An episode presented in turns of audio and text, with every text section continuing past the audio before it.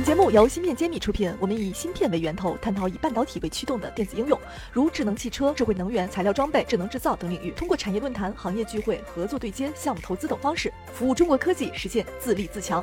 欢迎关注芯片揭秘公众号，我们与你一起共创国潮新生态。欢迎大家关注芯片揭秘，我是主播幻石。今天我邀请到的是华泰证券计算机首席研究员谢春生谢总做客芯片揭秘。下面我请谢总跟大家打个招呼。大家好。呃，感谢曹总的邀请。谢总比较谦虚哈，知道您自己也很覆盖芯片方向的研究的，虽然叫计算机首席，但我今天想从计算机的角度先问几个问题。我稍微做了一点小功课，我看你是二零零四年就开始做计算机行业的研究，嗯，对。那么我不知道，就是像我们在芯片行业经常会有一个周期理论，对，就比如说三到五年它是一个周期，就会有缺货潮，就会有这个 down turn 的一个过程。就我们现在也在这个下行周期里，对 对。虽然我想。问您的话，计算机您这研究这么久十来年了，这个有没有这样的周期理论？你说这个问题呢，正好是我过去这两年一一直在思考的问题。就大家一直说计算机是一个成长行业，你就感觉一直都在爆发连在用嘛，对吧？但我不知道它有没有周期性。但是它的周期很明显，哦，也很明显，也很明显。但是我们的周期呢，其实呃，我觉得体现几个方面。就如果说结合产业、结合资本市场的话，嗯，几个方面。第一个呢，就是它是有很强的产业周期啊，这个产业周期背后就是技术周期啊。其实我们可以回过过去十年，计算机行业大致是经历了两轮技术产业周期。技术产业周期，技术呃，你比如说从一三一四年到一七一八年，嗯，嗯，这个基本上就是移动互联网的它有什么产业周期。标志性的一个事件来做表区分吗？你比如说我们这个从股市来讲，就是这个二零一四一五年的大牛市啊，大牛市背后就是移动互联网，对吧？崛起的这个龙头呢，就是像 BAT，包括京东，其实像后面的抖音，包括像这个拼多多，其实呢都是移动互联网时代后面的一个延续，对，是吧？哎，这个是第一个周期。那第二个周期的话，就过去十年，第二个周期其实就是伴随着这个地缘政治关系所衍生的芯片的崛起。那么在计算机行业呢，就是一些基础软硬件的崛起啊，或者匹配芯片的软硬件结合的一些赛道。对的，对的。你看，基本上五年一个周期，五年一个周期。而这个周期呢，从过去时间来讲呢，它的时间在缩短。那您说过去的两个周期，感觉现在好像又过五年了。AI 的产业周期，OK，嗯，是吧？所以它这个其实是非常清晰的。我因为我们提人工智能也不是一个新名词了，人工智能已经提了好多年了。是，之所以眼下被你定义成是可能是一个新的周期的原因是什么？我们先说一下上轮周期，如果是产业周期，是一二一三年到一七一八年啊，GPT 出现啊，GPT 是一八年出现的。啊，这是产业周期。但如果是资本周期呢，会比这个时间稍微长一点，可能要到二零年，甚至到二二年商汤上市的时候，是一个完整的资本的周期，一个上行，一个下行。然后这一轮周期呢，如果从产业来讲，应该是一七一八年；但如果从资本上来讲，它应该是从去年开始。所以你会发现，就是这个资本上的认知，它永远比产业呢稍微慢一点点，因为它只有看到变化才开始。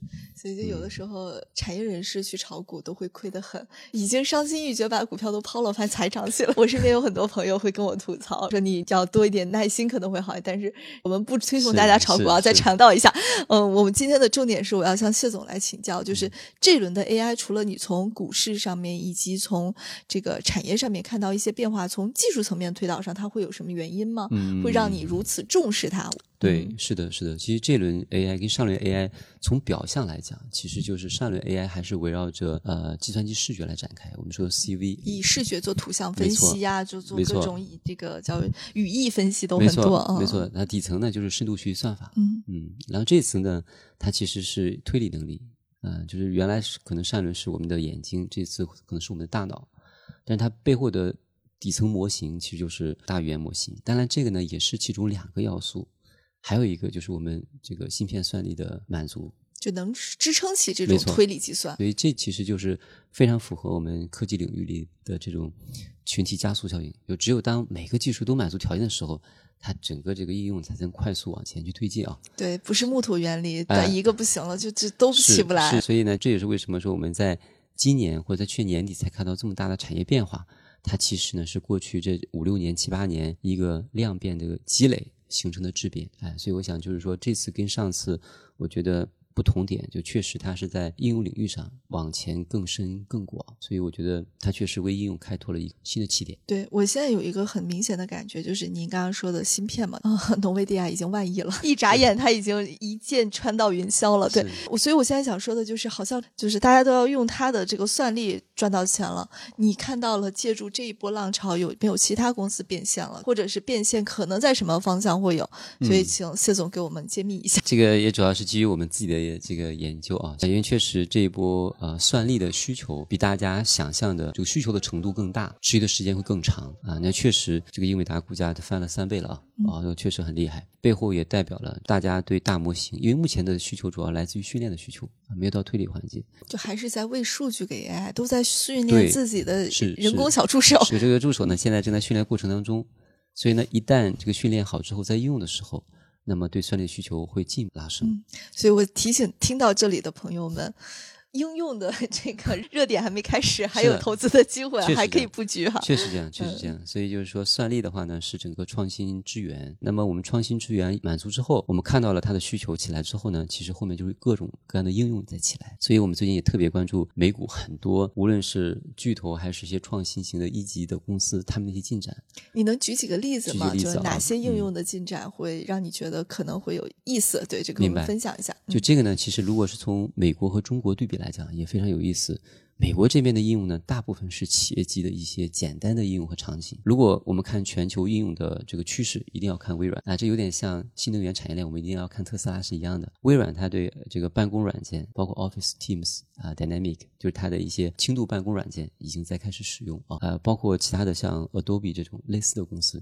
所以你看，美国的它的应用的这个主线是非常清晰的，就围绕着企业级服务的一些轻度的产品和场景在做。而中国呢？不太一样啊，中国呢，因为它 to C，我们先起来是 to C 的简单的产品和场景，但是 to B 呢也在慢慢的开始。to C 是什么样？to C 啊，你比如说现在在中国可能用的比较多的，还是一些在文生图、图生图，就是一些 to C 的这种这种场景。美工的替代。就这个其实跟中美它在这个对软件付费的载体上、群体上，对有有很大关系。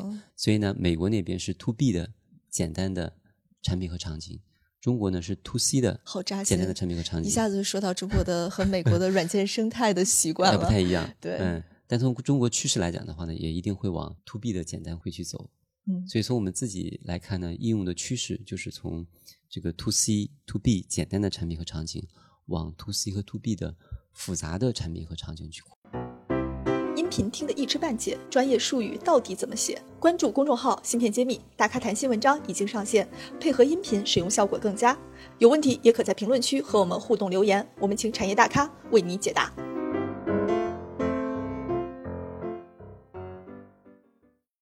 就是用好这个 Chat GPT 做工具的公司，其实应该也是非常有机会的。没错，对，但我们得愿意为工具付费啊。是的，是的。其实现在这个这个付费意愿、付费习惯，其实在慢慢起来。对，这是一个点。对，那我还是想问一下，从您研究这么多时间、看了这么多趋势来看，你会觉得这是可以定义为成第四次工业革命的一个节点吗？因为我看现在已经有很多人用这个口吻来说现在这一波。嗯，就是因为 AI 的话呢，它是一种技术啊。其实技术的话呢，最终我们落到产业来讲，其实我们就看这次技术它能给产业带来的根本的变化点在哪里哦。啊，那这次其实它确实使得机器更加智能，但是智能是就还是比较泛化，就是说让机器有自己的思维能力，但是自己的思维能力也是通过大语言模型来训练、来培养实现的。所以我觉得这个其实是，就如果说我们从工业革命这个角度来讲，那过去。之前就在这次之前，大家提到工业革命，第四次革命呢，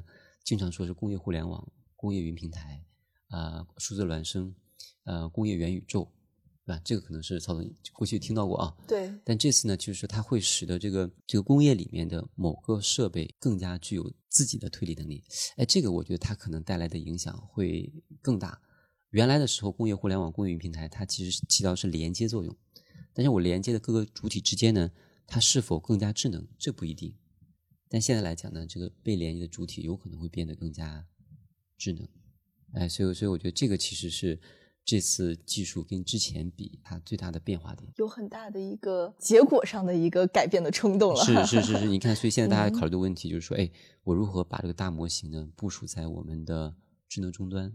但是，一旦部署到智能终端的话呢，一定得需要芯片的支持。因为你比如说，现在我们的手机也好，我们的汽车、我们的机器人、IOT 根本跑不动这个大模型，对，这还有一个成本的问题，对吧？根本跑不动。能不能靠得住这个这样的一个性价比的成本去接受这个东西没错，没错。嗯 OK，嗯，但是我们会发现，在很多工业场景的应用，很多数据它都是封闭在这个企业里的，它不愿意把这个数据拿出来。那嗯这样的话，我觉得它是不是就是没有办法被这个 Chat GPT 这波影响到？所以我们看到的这个产业的变化，就在今年三四月份，微软也跟西门子去合作。其实，因为对于这些互联网大厂或者对于这些 IT 大厂而言，它对啊、垂直专业领域的这个，无论是它的敏感度很高。哎，嗯对的，就所以你看微软，它确实，它它它一定要找那个专业垂领域里面这个最大的去合作，呃，因为确实他们没有这个场景的经验和数据，因为我们知道，如果把大模型落地在工业，包括在半导体呃行业，因为现在半导体里面，你比如说像 EDA 里面，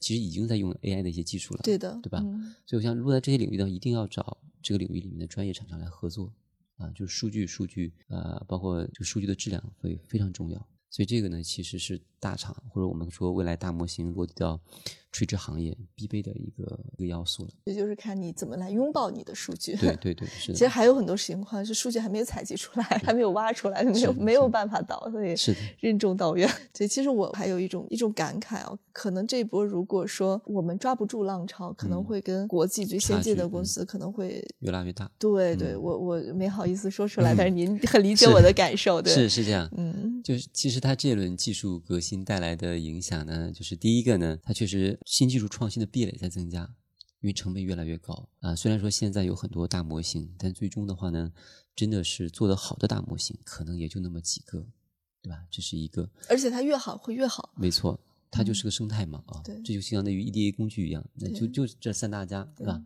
啊，因为它已经形成一个生态了。第二个的话呢，就是说什么呢？就是我们在这次当中的话呢，我们在底层的基础层上，其实啊、有一点点没有跟上。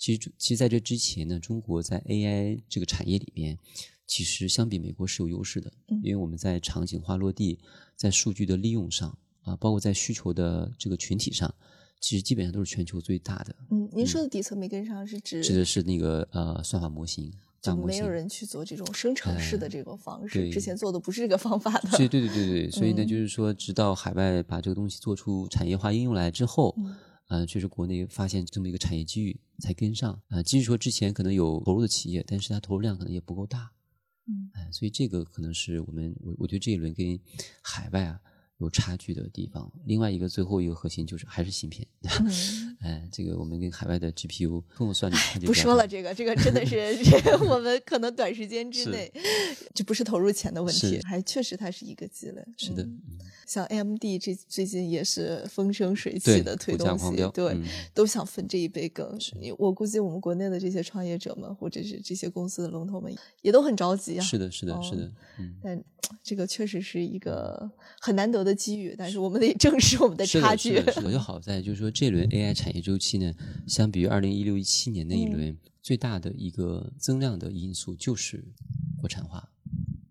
这个其实是我觉得在上轮是这个因素是没有的。嗯，所以对于国产的对国内厂商而言，其实呢呃是一个很大的一个机会。就有一个他必须用或者是必须做的一个理由了。没错，没错，嗯嗯，这个这个倒是一个对他们来说，敢研投研发倒是更加果敢一些、哈。没错，没错，只只要能投得起哈。嗯，值得的，嗯嗯，对。那最后，我想请谢总您给我们稍微做一个预判啊。嗯今天我们在讲了周期这个第四次革命的一个这个阶段，那您估计这一波往下走，比如说它会进入到什么一个场景？然后，嗯呃。五到十年会不会就形成了一个固化？就是我想听听您对未来的一个预判，给我们做一下分享。啊就几个方面，第一个呢，就从大模型呃演化方向来讲，那大模型未来就是变得更加通用化、更加专业化啊、就相当于我们一个小孩子一样，现在学了基本知识，但是后面要更加专业啊、而且的话呢，它的这个通用能力要更强，就泛化能力要更强，所以这个呢是大模型未来的一个点。那第二个的话呢，就是呃，在这个过程当中，其实我们去看应用也是这样子，应用的话呢，也会变得更加专业化。啊，其实，在应用之前，其实还有一点，就是我在去研究英伟达的时候，就你会发现，英伟达把自己的芯片啊做得越来越专业，对，开发了大量的像它的 AI、Enterprise 啊，包括那个啊 Omniverse 啊，很多的软件开发组件在里面，其实就是让自己的算力呢触达到更多的专业的场景啊，蛋白质的分解，包括一些更专业的领域。所以我觉得，就是未来趋势一定是，无论是芯片还是模型，还是说我们的。核心这些点一定是越来越专业，就跟我们人一样，越来在某个领域越来越专业的。那最后到应用就是这样，垂类，垂类就是越来越专业，因为你就专业之后呢，你可能挖掘的空间才才更大。因为现在通用的点基本上都解决差不多了，对吧？如果再往后看的话，那最后在最后两个，一个是在应用层，一个是在终端上啊。应用层的话也比较清晰，就是咱们从咱们刚才讲的，从 to C to B 简单的产品和场景，开始往 to C to B 复杂的产品和场景去扩展。